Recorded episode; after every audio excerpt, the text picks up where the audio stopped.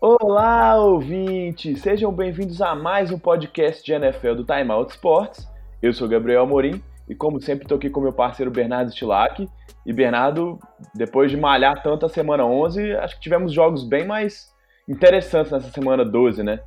Sem dúvida, né? Confrontos que por si só já eram mais definidores, né, do que a gente pode esperar para essa reta final de temporada regular e já começar a vislumbrar aí a expectativa dos playoffs. É verdade. E aí, só para deixar um recadinho, se for a primeira vez que você está ouvindo nosso podcast, ou qualquer outro tipo de podcast, né, vale sempre o recado. É, se quiser achar a gente em qualquer rede social, em qualquer um desses agregadores de podcast ou desses streamings de música, é só procurar lá, Timeout Esportes, né, esportes com ES, que a gente está lá, você pode baixar, pode ouvir a hora que você quiser, não precisa ficar preso ao computador ou ao celular, dá para você escutar a hora que você quiser, até mesmo offline. Então, Bernardo, vamos começar. E como você falou, alguns jogos bem importantes assim para o desdobramento dos playoffs, né? Então, a gente pensou para essa semana fazer um pouquinho diferente, né? Nós não vamos passar por todos os jogos, né? Nós vamos analisar alguns jogos, mas para puxar é, as implicações deles para os playoffs, né? É isso mesmo, né? Exatamente. Né? Já vai começar a fazer uma análise um pouco mais ampla, né, do que só os jogos até aqui, até porque muitos dos resultados aqui eles dizem mais, né, sobre mais do que a, a, apenas esse jogo, né? Eles dizem mais sobre as trajetórias dos times até aqui, principalmente o que a gente vai começar falando agora, né, Gabriel? Exatamente. E, e assim, é, essa vitória do Baltimore Ravens realmente é para colocar um, olha, um ponto de exclamação gigante nessa temporada, né? Antes de a gente falar das, das projeções e qualquer coisa é, a ver com isso, eu tenho alguns números que eu achei assim. Eu não sou muito fã de ficar trazendo muita, muita estatística, mas tem alguns números que me chamaram tanta atenção que eu falei, vou começar com elas para dar um pouquinho da noção do, do, quão bem esse time vem jogando, principalmente nos últimos jogos, né? Por exemplo, o time do Baltimore Ravens é o primeiro time desde os Patriots de 2017, 2007, perdão, que terminou aquela temporada regular 16 e 0 e que só foi perder no Super Bowl, né? Perdeu um de 19 jogos naquela temporada inteira. Foi a primeira equipe desde aquele time que venceu dois jogos por pelo menos 39 pontos em uma mesma temporada. Os Ravens venceram os Rams na segunda-feira agora e tinham vencido Miami na primeira semana. Eh, os Ravens né, na, na segunda-feira correram 48 vezes com a bola. As únicas três vezes que eles não ganharam numa jarda foram as três vezes que o, que o RG3, que é o quarterback reserva, já ajoelhou para acabar o jogo. É a primeira vez na história que um time ganha três jogos seguidos por 34 pontos ou mais. É o primeiro time a vencer as duas equipes que foram para o Super Bowl na temporada anterior na, na, na, temporada seguinte por pelo menos 17 pontos.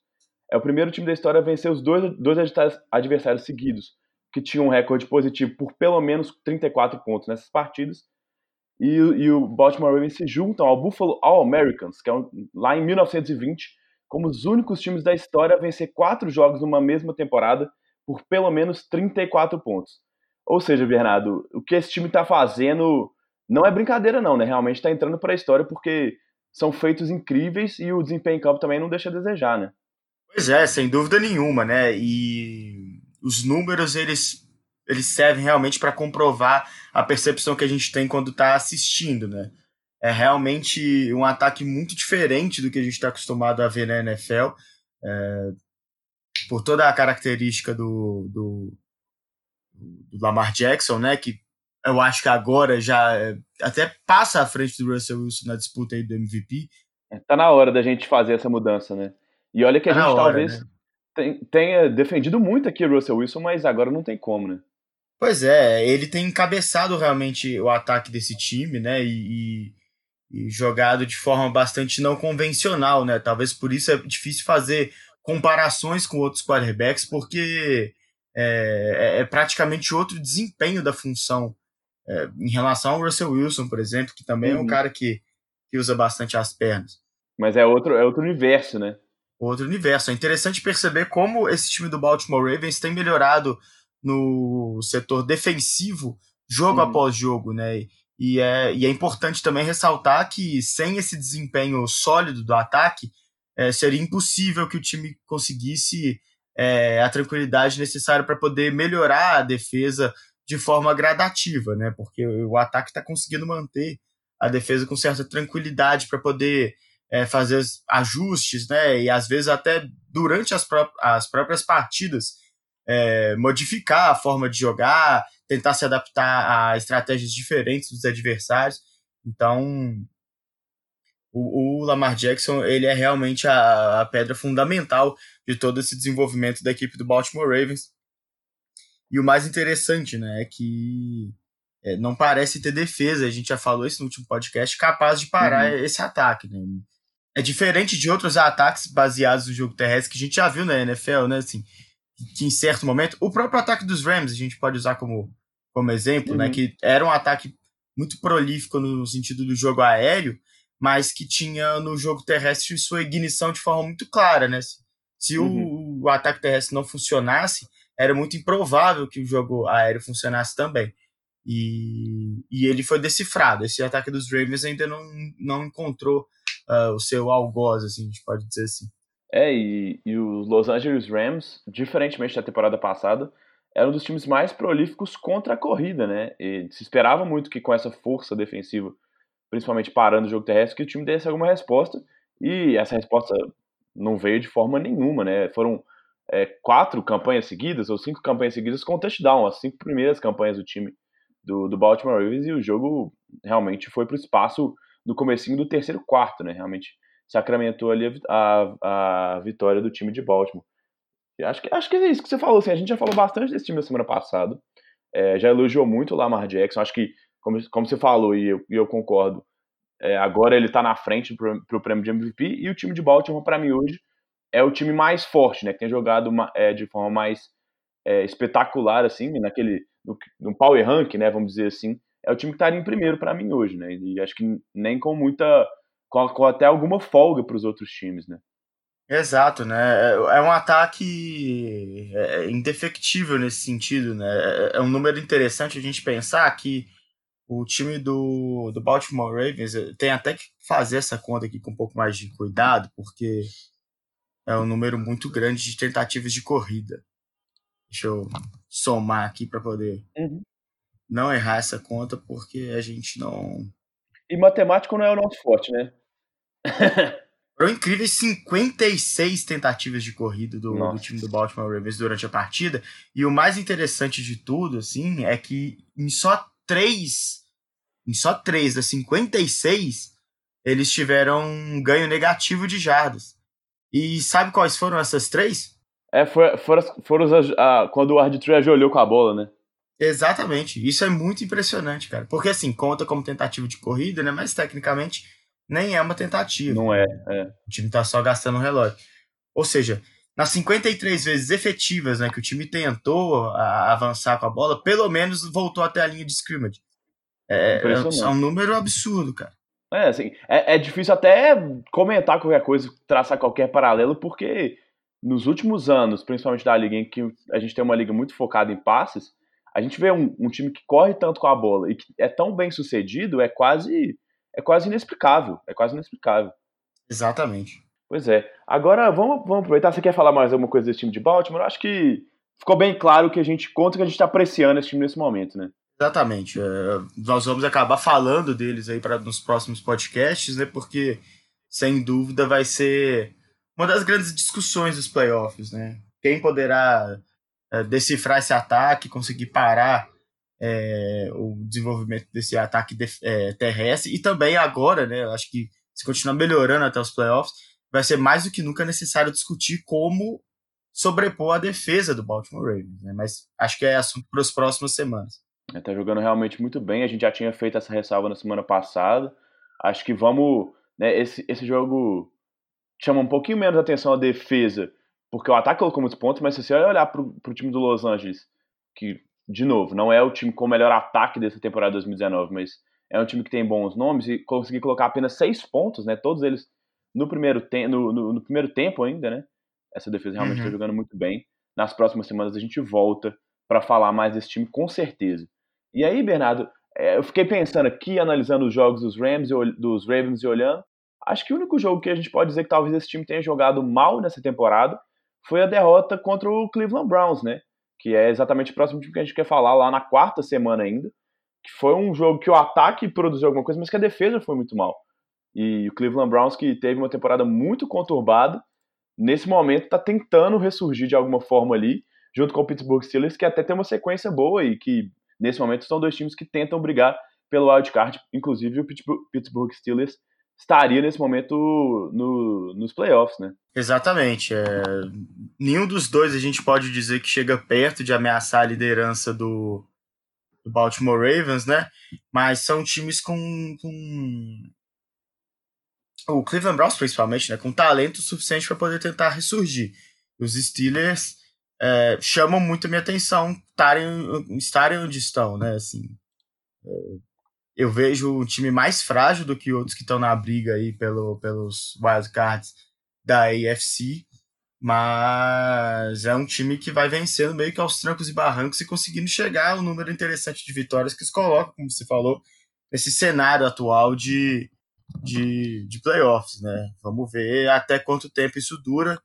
É, eu não apostaria minhas fichas, não, mas eu acho que é louvável a, a capacidade que esse time tem de de conseguir vitórias mesmo em, em situações muito desfavoráveis, né? Nesse último jogo, Mason Rudolph, inclusive, foi para o banco, né? Durante a partida. Pois é, acho que é uma das coisas que tem sido muito ventilada nesses últimos dias, assim, nas últimas semanas, principalmente, por conta desse momento mais positivo do Pittsburgh mesmo, de estar conseguindo vencer os jogos, é, é, é, é o Mike Tomlin, né? Porque se você parar para pensar, realmente ele não tem o quarterback titular, ele não está contando com o principal running back do time. O Juju Smith-Schuster quase não está produzindo. Ele perdeu o Antonio Brown trocado na intertemporada.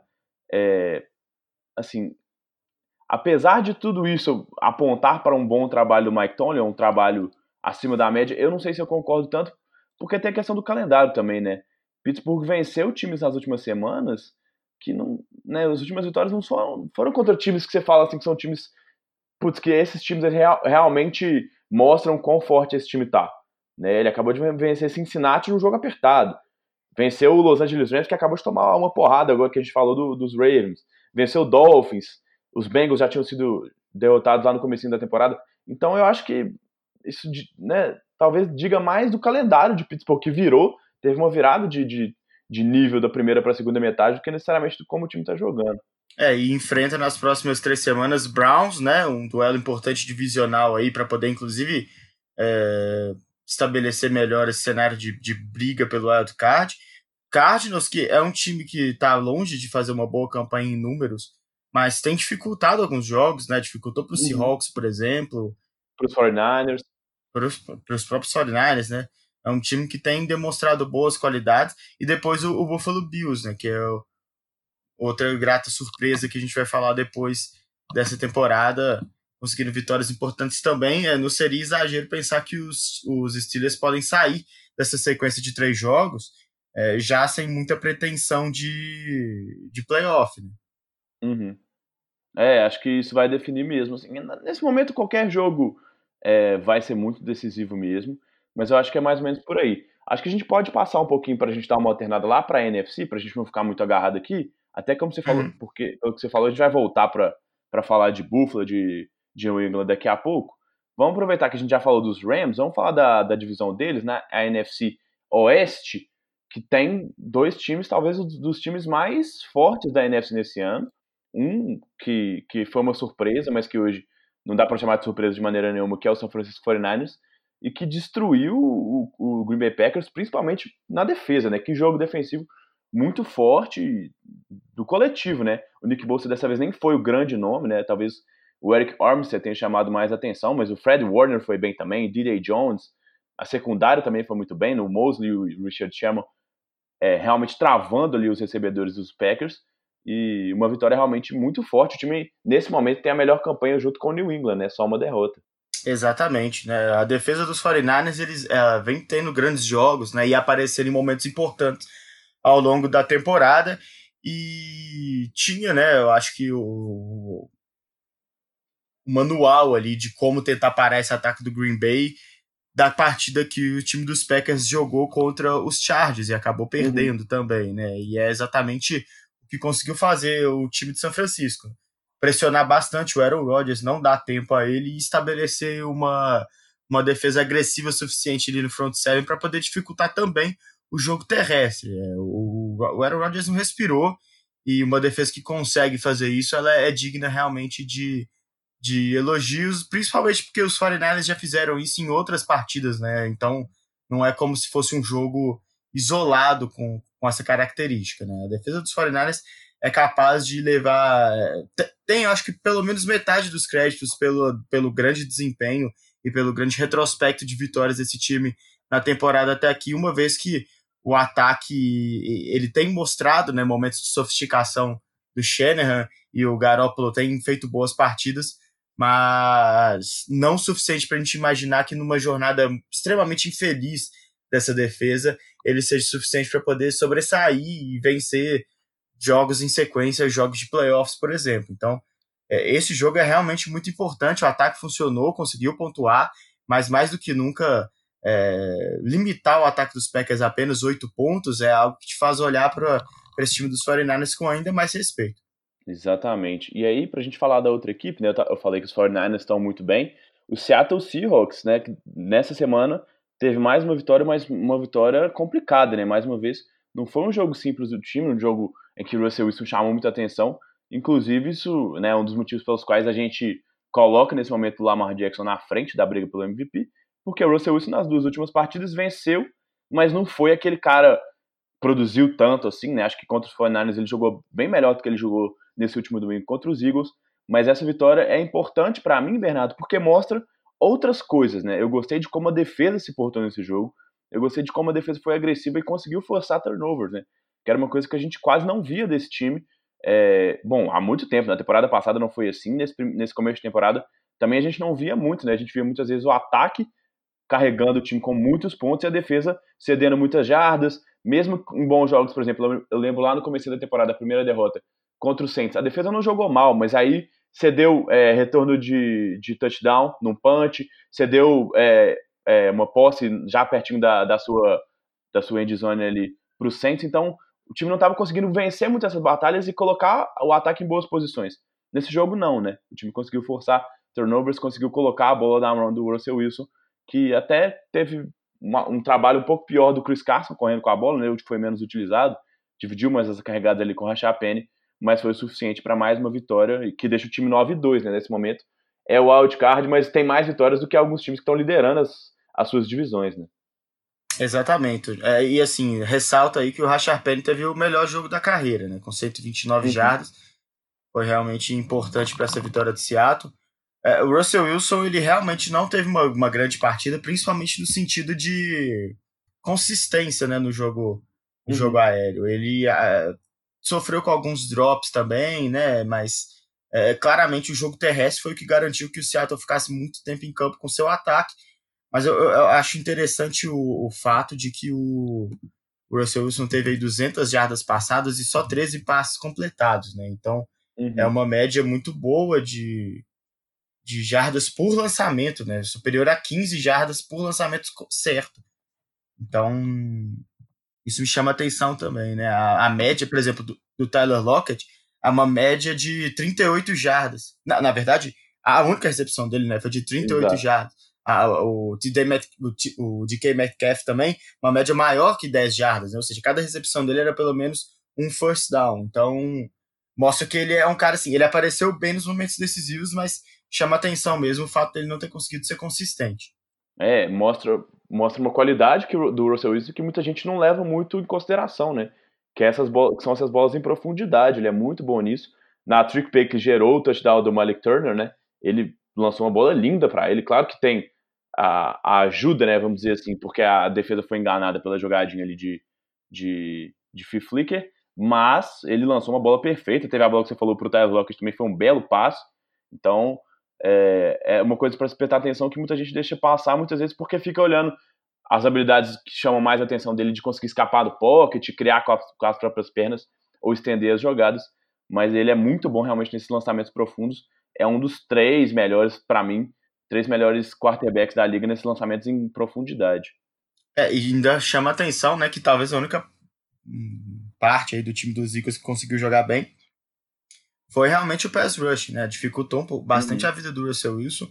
Foi sacado seis vezes na partida. E, e, uma ressalva ao primeiro comentário que você fez sobre o bom desempenho da defesa de Seattle e que a gente precisa destacar mesmo, né? Talvez tenha sido um grande jogo.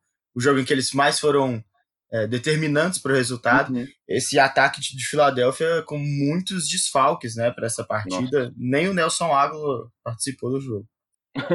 que acho que a torcida do, dos Eagles antes do jogo devia estar comemorando, mas depois que viu a atuação dos caras que entraram em campo, realmente até o Nelson Aguilar fez falta mesmo, assim, e Filadélfia estava se limitando a fazer passes no flat no começo do jogo, teve uma sequência de passes muito curtinhos ali para o Ward para conseguir ganhar alguma coisa, porque não estava não tava dando, né? Era sempre passes screen, passes no flat, passes para os running backs.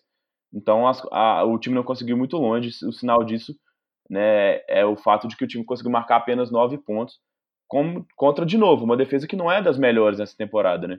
Teve um excelente jogo, Shaquille Griffin chamou muita atenção, mas não é uma defesa de elite, né? não é uma defesa que está todo o jogo consistentemente roubando a bola dos adversários e colocando seu ataque em boas posições. Sei lá, por exemplo, como a defesa do Buffalo Bills, que é o motor de, desse time. Então, uhum. realmente chama atenção mesmo. E acho que Filadélfia, nesse momento, Bernardo, só, acho que a gente já pode só. Você quer já começar a entrar no, no na, na, divisão do Filadélfia ou a gente volta para a EFC agora? Ah, ah, a gente já está falando deles, né? Vamos, vamos, vamos lá. Vamos para a NFC é, é. Leste. Vamos lá, porque assim, Dallas perdeu e acho que se Dallas não tivesse perdido para New England, eu acho que já dava para cravar que esse time de Filadélfia não tinha muita chance, porque é, o teste do olho é para mim pior do que os resultados do time nas últimas partidas. Filadélfia tem atuado muito mal, acho que de novo a ressalva que a gente já fez na semana passada, os desfalques contam demais, mas o Carson Wentz está me preocupando, né? Eu estava vendo algumas estatísticas, ele antes daquela lesão horrível que ele teve no joelho, né? Ele tinha nove vitórias e oito derrotas contra times com campanhas positivas. Depois dessa lesão, ele voltou e tem, em 11 jogos, apenas 3 vitórias e 8 derrotas contra times de campanha positiva. Então isso mostra também como é que ele está tendo dificuldades para enfrentar os grandes times, né? Exatamente, assim, é outro quarterback, né? É claro que na, na sua primeira temporada ele foi espetacular e seria difícil repetir aquele, aquele tipo de desempenho, mas ele realmente mudou segunda, muito. né, que tá falando? É, na, na, segunda, perdão. Inclusive, chegou a figurar para disputa de MVP, né? E se lesionou, mas. Uhum. É, inclusive, terminou com o título do, dos Eagles do Super Bowl com o Nick Foles. Exatamente. Ele não se encontrou realmente de novo, né? O que é uma grande tristeza para a liga, né? De uma forma geral, porque ele parecia realmente ser um, um dos caras que ia ser a, a cara da liga no futuro, né? Um dos grandes quarterbacks que ia ser realmente a cara de uma franquia que ia só melhorar. É, e mais do que ele, eu acho que a gente precisa começar a colocar em xeque a capacidade inventiva mesmo do Doug Peterson, né? Sim. sim. E ele foi perdendo pessoas na sua comissão técnica, principalmente no, no, no lado ofensivo, né? E, e isso foi concomitante ao desempenho ruim do seu ataque, piorando cada vez mais. Então, é, em xeque a capacidade que ele tem para esse ataque, porque ele acabou ficando com muito dos créditos por aquele grande ataque que chegou até o Super Bowl e foi campeão. E agora ele não está conseguindo se virar o suficiente para conseguir é, suprir, por exemplo, é, pelo menos de forma razoável, os desfalques que está tendo, o, o mau desempenho do Carson Wentz. Esse ataque do Philadelphia realmente não, como você falou, no teste do olho, né, vendo o time jogar, é, fica até difícil de entender como que eles ainda têm uhum. chances uhum. reais de, de chegar no, nos playoffs nessa temporada. Pois é, Bernardo. E aí, falando do outro time dessa divisão, né, agora do Dallas Cowboys, que é nesse momento o líder da divisão, né, com seis vitórias e cinco derrotas, é, bom, não sei se você vai concordar comigo, mas mesmo perdendo para os Patriots nesse último domingo, eu acho que eu me preocupo menos com o desempenho ofensivo desse ataque do Dallas do que com o desempenho ofensivo dos Patriots. Por quê? Eu vejo que existem soluções, dá para ver soluções que até funcionaram em alguns momentos desse último jogo, como por exemplo usar mais o play action ou usar o deck Prescott para correr naquele zone read, né, para criar aquela dúvida na defesa, aquela outra opção de corrida também com o quarterback. É, mas nos Patriots eu não vejo muita mudança possível, porque eu vejo que os grandes problemas do ataque são, nesse momento, a linha ofensiva, que teve até a volta do Isaiah Wynn, mas que não conseguiu proteger bem o Brady de novo, não conseguiu criar tanto espaço para o jogo corrido, e o próprio Tom Brady, né, que assim, a gente sabe da, da questão da idade, que ele não é mais, ele tem 42 anos, então é, não, não dá para ver muita melhora, você não tem como mudar muito essa linha ofensiva nesse momento, e muito menos o quarterback, né. Então, como é que você vê essa situação assim? Porque eu tô mais pessimista um pouco com os Patriots no desempenho do que necessariamente com o desempenho do Dallas. Claro que a campanha dos dois é muito discrepante, né? Tá muito diferente. Mas o desempenho me deixou um pouquinho preocupado mesmo que o Dallas tenha perdido no domingo.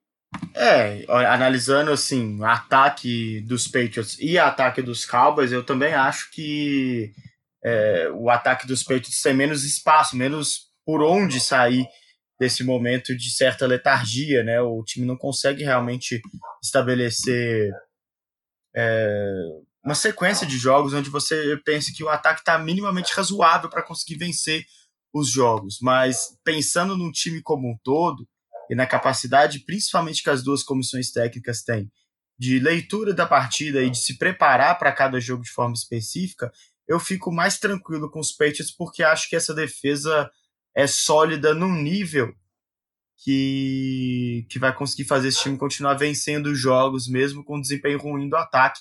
E, e, e imagino também que o ataque vai abrir um pouco mais a caixa de ferramentas quando for necessário. Assim. Até aqui a defesa está conseguindo manter o time no jogo, mesmo com o ataque com um desempenho parco. Né? Então, uhum. analisando ataque por ataque mesmo, e pensando nas capacidades e nas possibilidades de mudança e, e melhoria é, desse time, desse destacamento do, do, time no ataque, eu, eu concordo com você. Eu acho que é, eu não vejo muito para onde os Patriots vão fugir. E, e, ao passo que os Cowboys já tiveram grandes jogos, né? Chegaram uhum. para esse jogo contra os Patriots como o melhor ataque.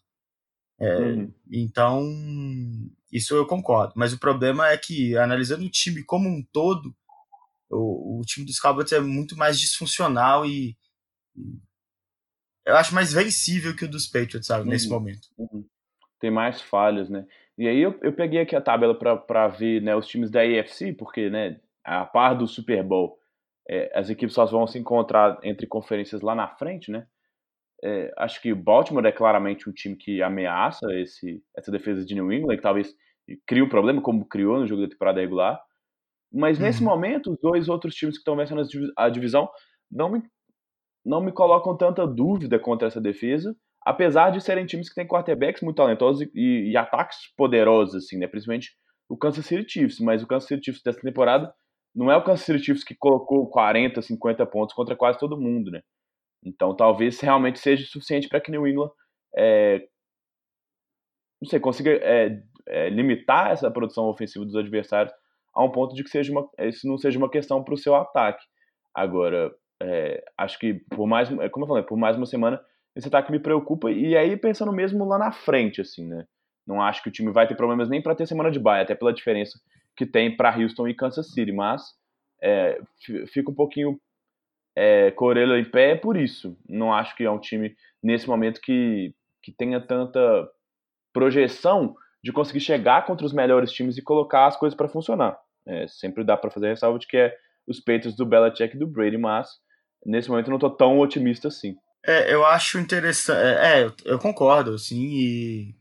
mas o que me deixa mais cabreiro em, em, por exemplo, apostar contra ou pensar que eles não não são favoritos aí até em pegar os Ravens é que eu acho que nenhum ataque da NFL nesse ano, tirando do próprio Baltimore Ravens nas últimas seis ou sete semanas, né? É, uhum. ele tem sido tão eficiente e dominante quanto a defesa dos Patriots tem sido dominante em relação aos outros ataques. Por uhum. exemplo, a gente vai ver o, na semana que vem é, os Patriots jogarem contra o Houston Texans. Vai ser um teste interessante para essa defesa.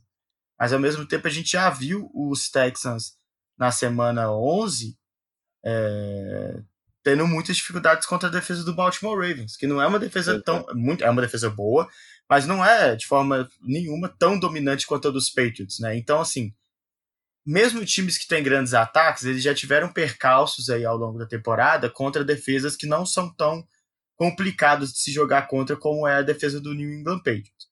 Então, hum. não sei se chega um time com um ataque é, que você não consegue enxergar formas de parar. E dos Ravens não só é esse time, como já provou, né? Já venceu. A única derrota dos Patriots até aqui é. na temporada foi justamente pro time de Baltimore. Falando dos Texans, acho que a grande diferença não tá nem no talento dos, dos times, né? De novo, uma comparação totalmente discrepante entre treinadores. Você pega o Bill O'Brien e o Bill Belichick, né? O Josh McDaniels e tal. E o Bill O'Brien e, o, e a sua comissão técnica, realmente não dá para comparar, né? E, então acho que isso vai pesar demais. É, e isso vai pesar demais não só no próximo semana, mas também para esses confrontos posteriores, né? Então, é, também, assim, não é tão, tão pessimista quanto parece no primeiro momento, mas também não dá para esperar que esse time vá destruir os adversários como a gente viu em algumas vezes na carreira do Tom Brady, né? Exatamente. Só, só para a gente imaginar, por exemplo, é, no, no, hoje, né, no primeiro confronto de playoff, os Patriots pegarem o vencedor do confronto entre Steelers e Texans. É, uhum. Eu vejo os Patriots com alguma vantagem em relação a esses ah, dois não. times. Eu, eu, não diria alguma, não. Eu acho que eles são bem favoritos. Fora um, uma atuação espetacular do Deshaun Watson, alguma coisa assim. Porque os Steelers, sinceramente, não, não chegam nem perto. Porque a defesa dos Steelers é boa, mas não chega perto da dos Patriots. E o ataque, que, que deve ter o Duck Rodgers agora, como, como quarterback não, não me inspira nenhuma confiança mesmo, não. É, seria um dos piores confrontos possíveis, né? Porque dois ataques com dificuldades, com, é, enfrentando defesas que estão jogando muito bem, né? Realmente.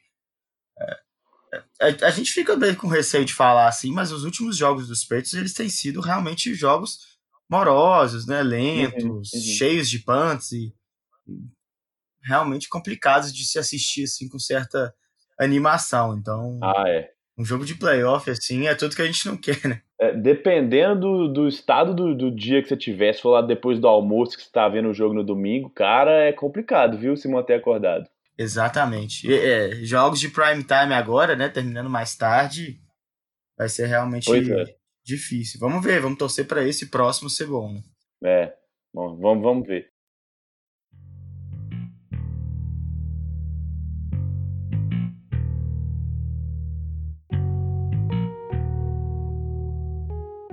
Passando para os próximos jogos, Bernardo, vamos voltar agora para a gente falar um pouquinho da NFC. É, eu acho que a gente pode falar da NFC South, talvez, né? Porque a gente teve um confronto direto entre dois times que, teoricamente, né, ainda estavam na briga né, até, essa semana, até essa semana 12.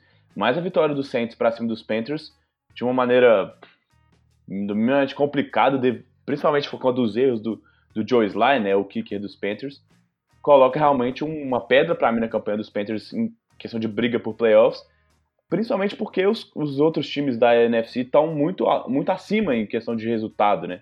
A gente tem, como a gente já falou, Seattle com nove vitórias e Minnesota com oito vitórias, os dois indo para o wildcard nesse momento. E, e Carolina, perdão, poderia chegar apenas a 10 vitórias na temporada. Né, o máximo de vitórias vencendo todos os próximos cinco jogos.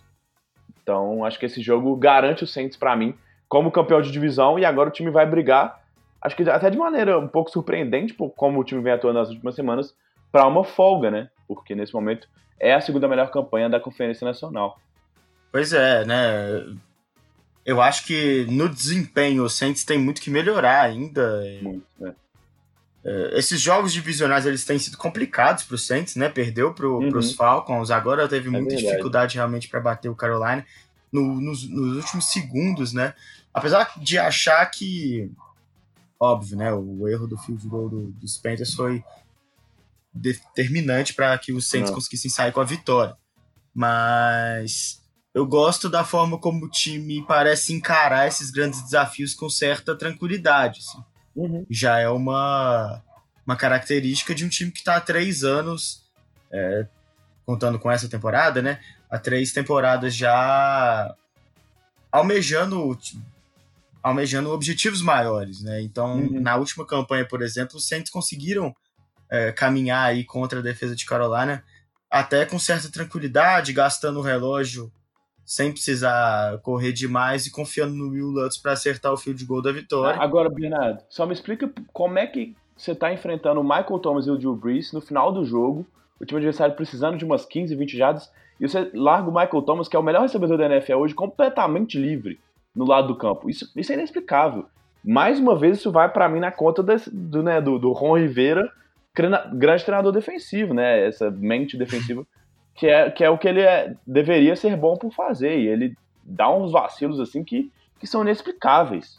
É, essa foi complicada, assim, no momento decisivo da partida, né? E o Michael Thomas já estava lá com as suas nove recepções, de uhum. novo, né? Encaminhando para um jogo de, de mais de 100 jardas. É, não dá para entender mesmo, assim. Era uma jogada quase óbvia, né? De, de lançamento.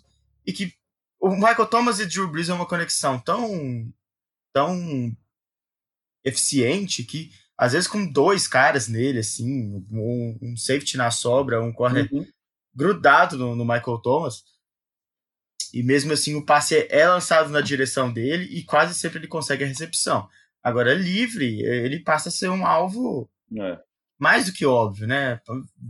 Não lançar para ele seria até burrice. Então, realmente, é, problema aí nesse, nesse final né, de jogo, talvez uma certa desatenção, não sei nem se estava previsto né, no, no, no, plano que alguém fosse marcar ele e acabou é, ficando desatento, porque é. realmente é difícil imaginar que a jogada tenha sido chamada para ninguém marcar o, é. o, jogador do Saints. Exatamente, assim, é, é, eu prefiro o Michael Thomas com marcação dupla e, sei lá, o Treacon Smith sozinho, do que o Michael Thomas com marcação simples desse, dessa forma tão, tão leve igual estava, que deixou tanto espaço. Não, não, não dá para entender mesmo. Acho que vai, talvez vai até por isso mesmo que você falou, assim, às vezes é vacilo, erro de comunicação, porque não faz sentido nenhum. Aquela, aquela, aquela, aquele passe armou realmente o field goal e aí daí para frente, é, Carolina só pôde torcer para um erro que não é nada comum do Will Lutz, né? Tá, tá, como a gente já destacou algumas vezes, o time de especialistas do Saints é, é um dos grandes destaques do time essa temporada, né? Tanto o kicker, o Lutz, contra o Armstead, o, o, o Panther, os retornadores, né? estão tão, indo bem. Então, acho que é, é, uma coisa que a gente não se acostumou a ver tanto esse time de New Orleans fazendo, mas que está tá fazendo super bem nessa temporada. Exato, né? E é, pro ataque, eu acho, de novo, né? Vale ressaltar como o quão é importante as suas armas principais elas serem eficientes, independente do, da, da, da, da defesa que você está jogando contra, né? Então o Michael Thomas está jogando bem quase todo o jogo.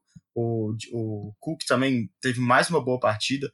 Boa, Talvez a sua melhor agora, né? Com 99 jardas, indo para um touchdown também. E o jogo terrestre funcionando, né? Eu, eu acho que aí, aí, é um ponto ruim para a defesa do Carolina.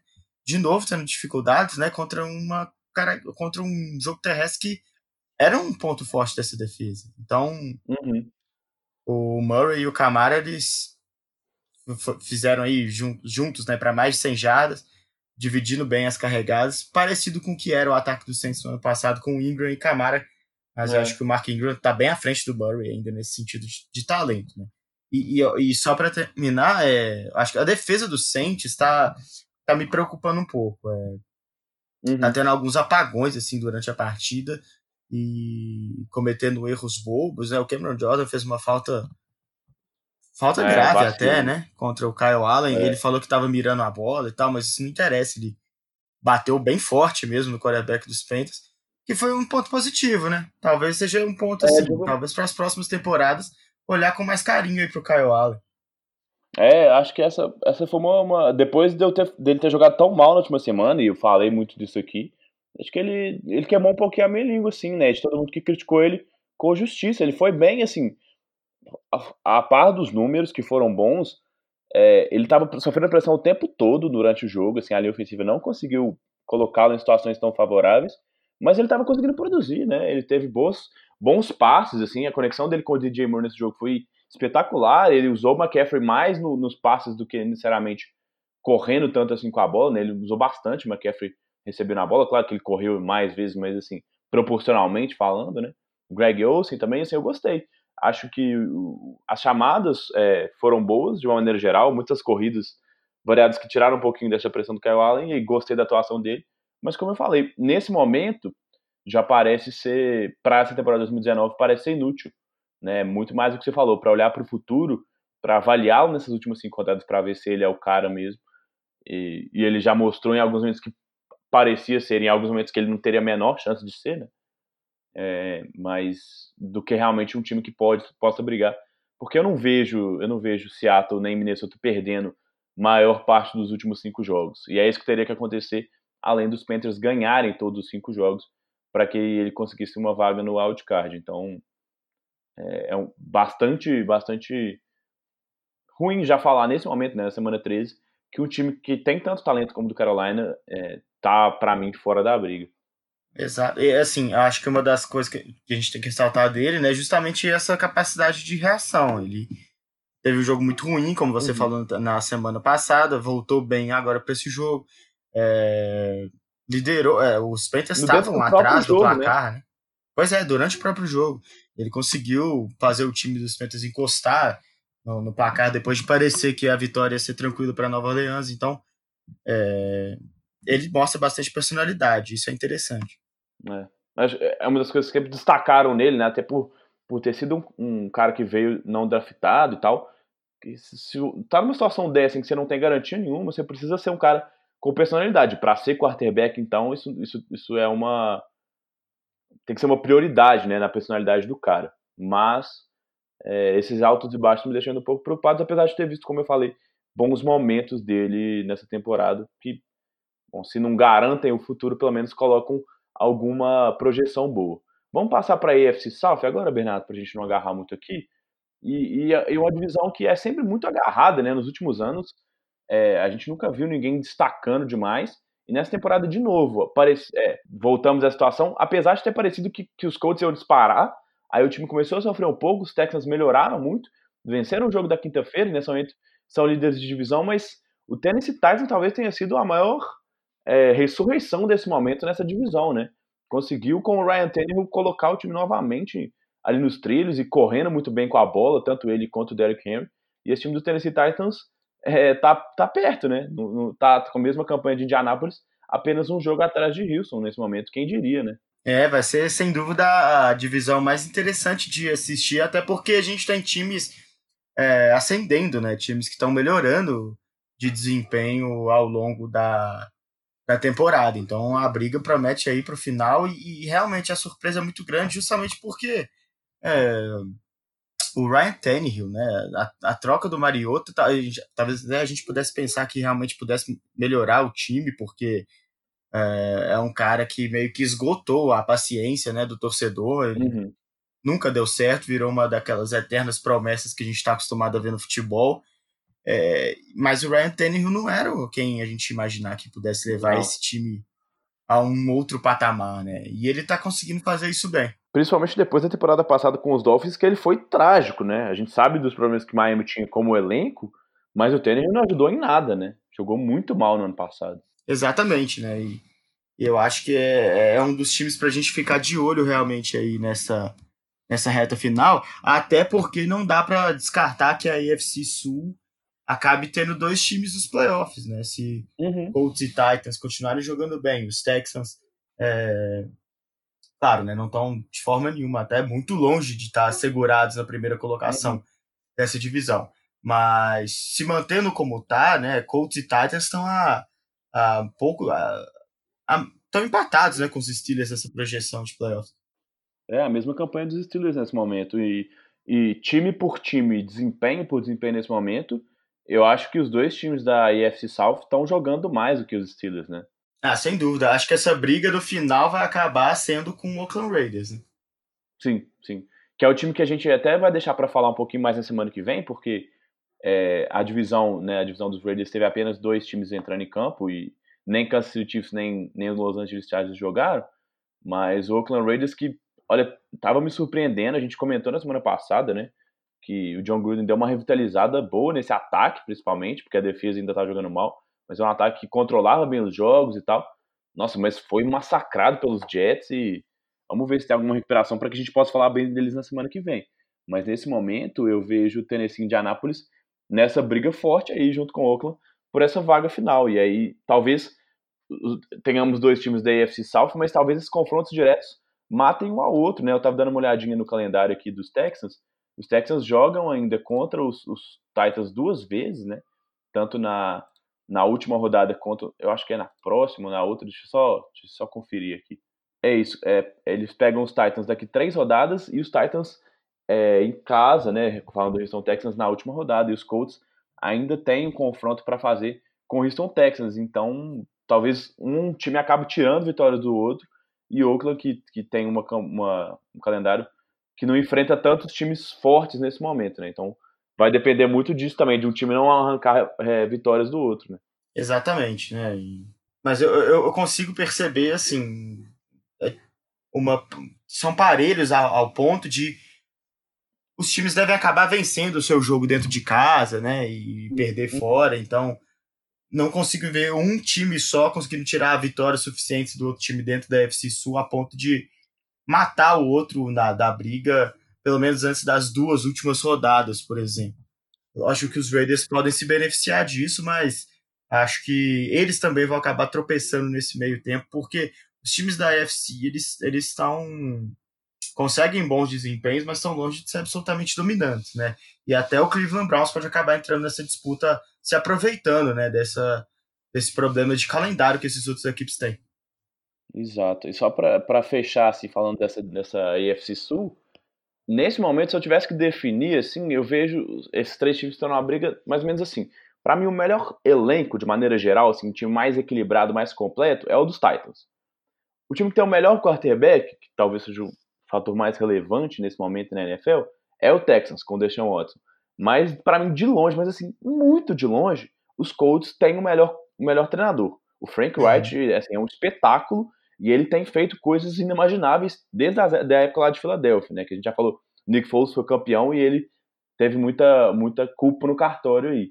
Então acho que os times, em questão de elenco, não existe uma disparidade tão grande. De quarterback talvez seja uma disparidade um pouco maior, mas para mim o, o, a, essa, essa diferença entre os comandantes dos times né, fora de campo seja maior. Vamos ver o que, que vai pesar mais nessa temporada, né? É, o que tende, né, como você falou, a pesar mais é realmente o quarterback dentro de campo, né? Porque é a grande diferença, até porque os elencos, é, concordo que o dos Titans é melhor, mas não é tanto. Não. Agora, tô curioso para ver como os Colts vão se virar aí, né? Como você falou, realmente essa disparidade de ali na sideline pesa bastante a favor de Indianápolis. É, pesa muito. E assim, é, o, o, calendário dos Colts, né, pega os Titans na próxima rodada e se vencer os Titans, aí fica com a vantagem até no confronto direto, né, que é um critério importante que não vai ter, por exemplo, contra o Houston Texans. E aí pega os Buccaneers fora, que é um jogo né, que é possível vencer, né, não é ser nada fora do normal. Pega os Saints fora, aí talvez seja o jogo mais complicado. Os Panthers, que nesse, na, na penúltima rodada já devem estar eliminados, os Jaguars, que com certeza na última rodada já estão eliminados. O problema é que joga três desses cinco jogos fora de casa, né? Bom, mas enfim, vamos ver como é que os Colts se viram mesmo. Acho que é um time bem interessante para a gente ficar de olho no final dessa temporada.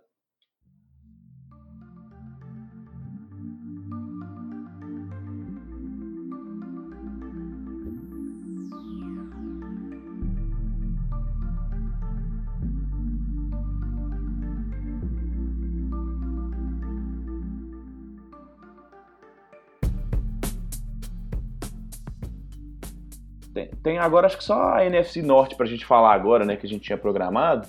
Exato. Vamos falar. A gente, a gente até falou um pouquinho dos Packers já. Tem alguma coisa a mais dos Packers que você queria falar?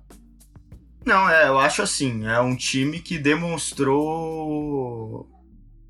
Deixou clara qual é a receita para poder parar esse ataque. O que não significa uhum. que seja uma receita fácil, né?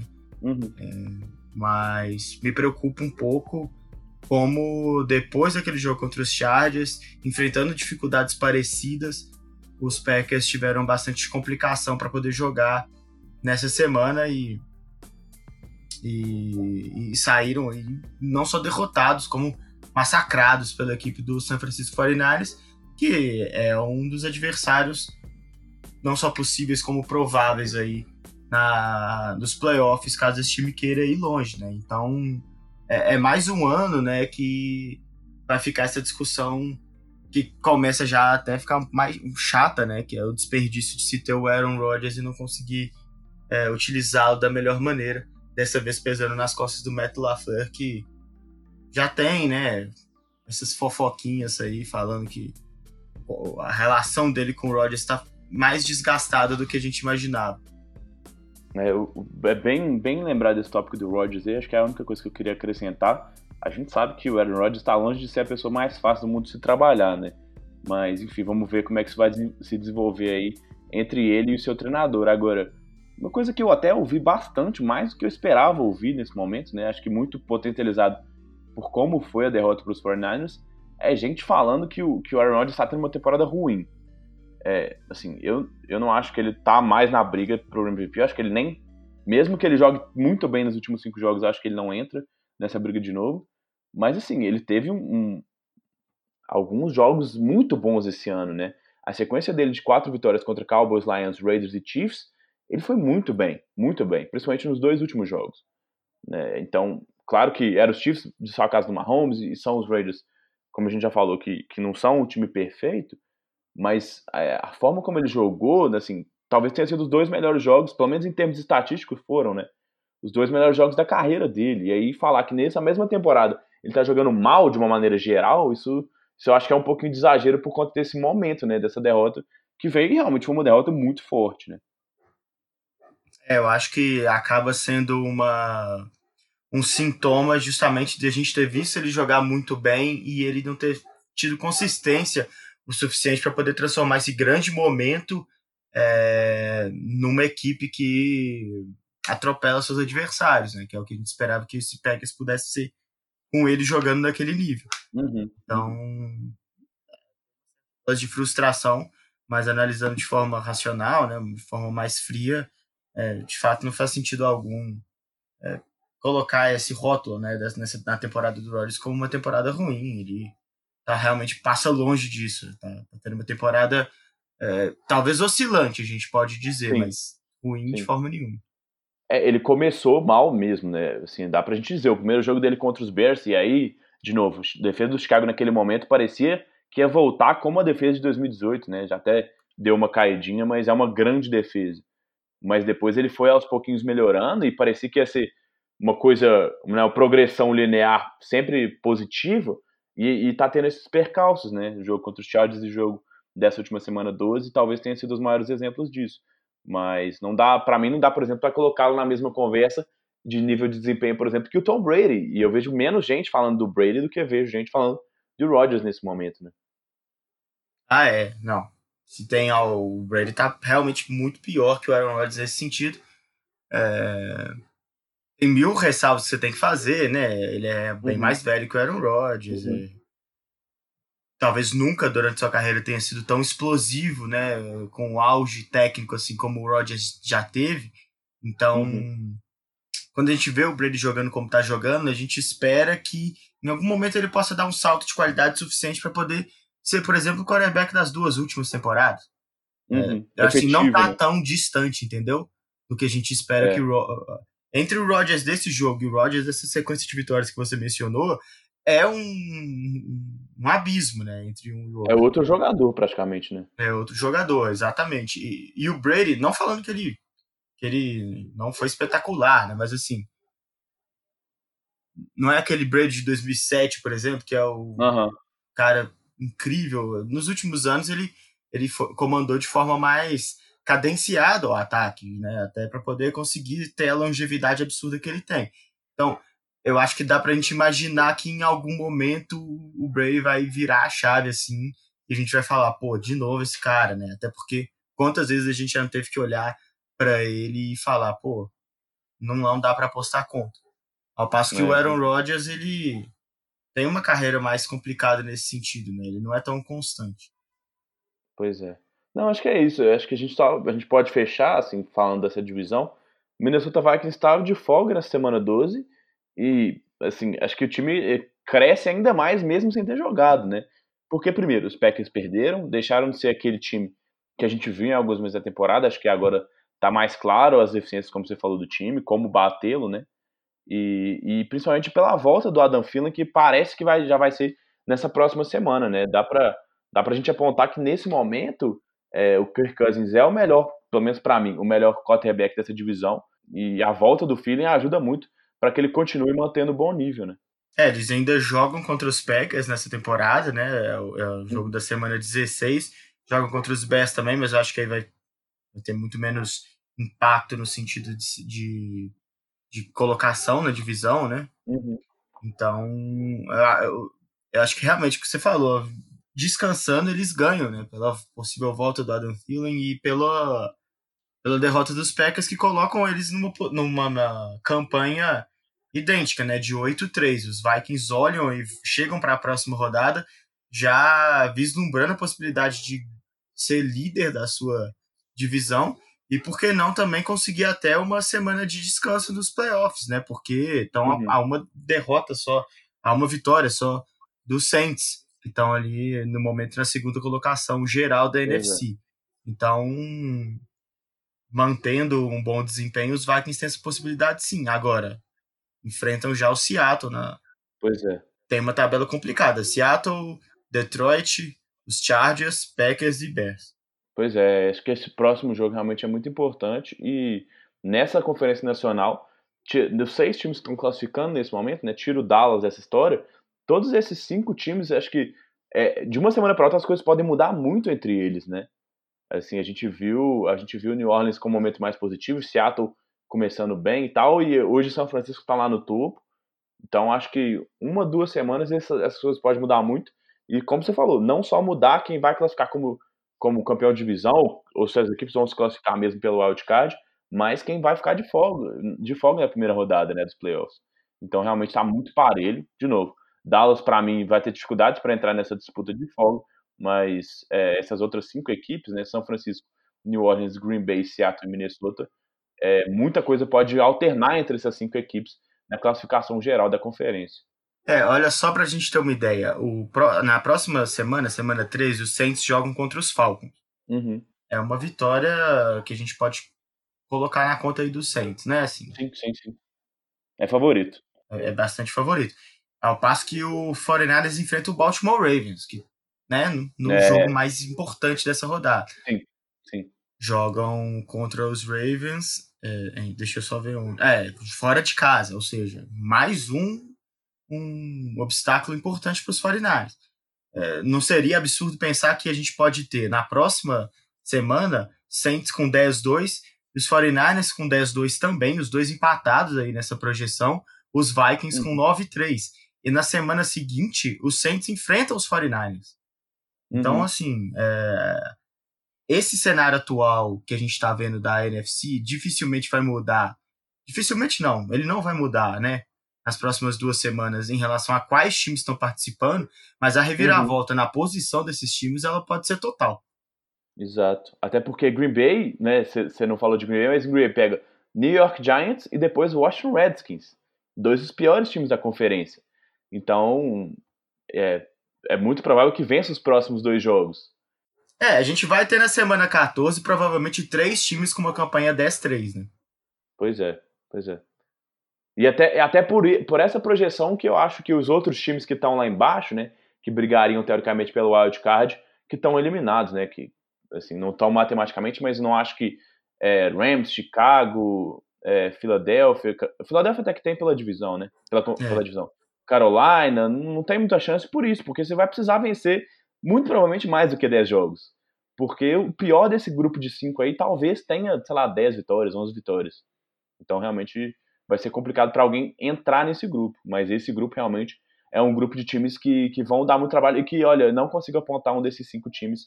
E coloca Dallas também, assim, um desses seis times muito à frente dos outros. Nem nesse momento, né? Como, como eu diria que lá no, na outra conferência, Baltimore é o grande time nesse momento, né?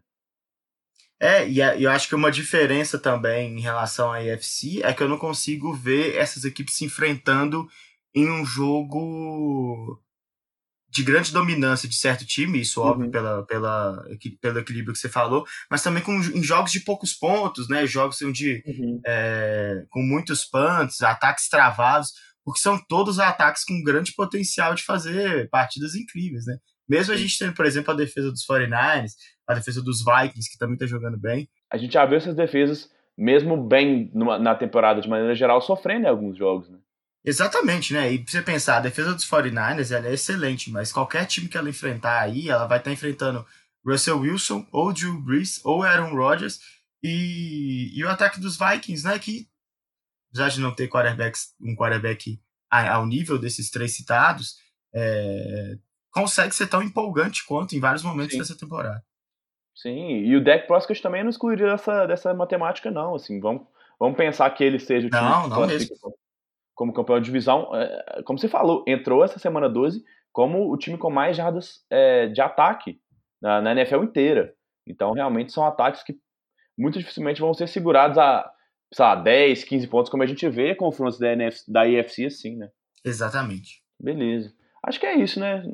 Nós, até é. Então, vale só a gente passar pelos, pelos outros resultados que a gente acabou deixando de lado, né? Na, nessa, na mesma divisão de Saints e, e Panthers, os Buccaneers venceram os Falcons, né? 35 a 22. Atlanta naquela, é, naquela peregrinação dentro da própria divisão, que você já tinha destacado, né? Nesse mês de, de novembro. Oakland Raiders, como a gente passou brevemente, perdeu 24 a 3 para os Jets.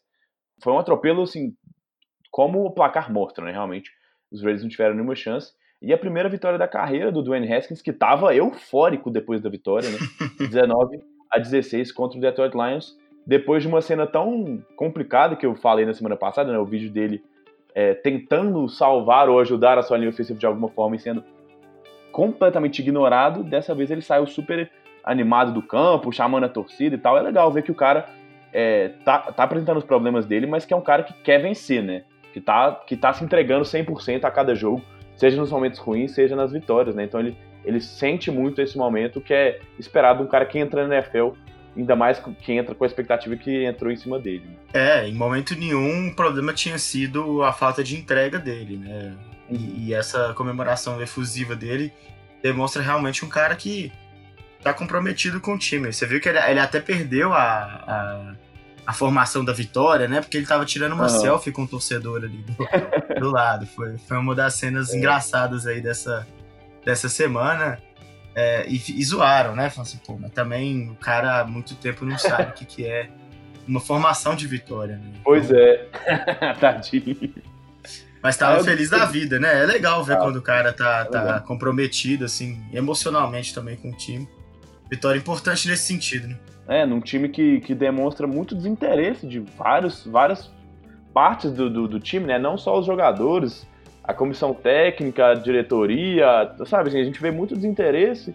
O estádio muitas vezes super vazio lá em Washington, que, que é um mercado grande, né? Não é para acontecer isso. Mas a bagunça é tão grande, o desinteresse é tão grande, que a própria torcida já começa a abrir mão um pouco do time. É legal ver realmente o Haskins é, se entregando, né? Se entregando de corpo e alma para esse time é pelo menos interessante de ver. Exatamente. Beleza, então vamos fechar então, Bernardo. Acho que ficou bom, né? Deu pra gente falar bem das divisões, explicar bem os times aí, como que a gente vê essa briga nessas, nessas cinco rodadas finais da NFL. Exato, é só para falar de novo, né? Você já levantou, mas pra gente poder reiterar, é, não passamos ali pela, pela AFC Oeste, mas na semana que vem daremos o destaque devido, né? Até porque temos é, pelo menos três times, dá para considerar os Chargers ainda na disputa pelos playoffs, uhum. né? Chargers e Chiefs folgaram, mas na semana que vem estão de volta, então já dá para falar deles com, com mais o que comentar, né? Se não comentar três times, sendo que dois nem participaram, não, não vale a pena para esse podcast dessa edição. Exatamente. E aí, é, enquanto você falava, eu lembrei, eu tava lembrando também, nessa quinta-feira já é Thanksgiving, né? Então é uma rodada cheia na quinta-feira, três jogos. É, tem confronto de divisão, tem confronto importante, tem time importante entrando em campo na quinta-feira. E também tem a rodada cheia de domingo. Então, vale sempre o recadinho aí, a lembrança de que nessa quinta-feira já tem três jogos pro fã da NFL. Beleza, Bernardo? Beleza, até semana que vem. Valeu, cara. Um abraço. Até.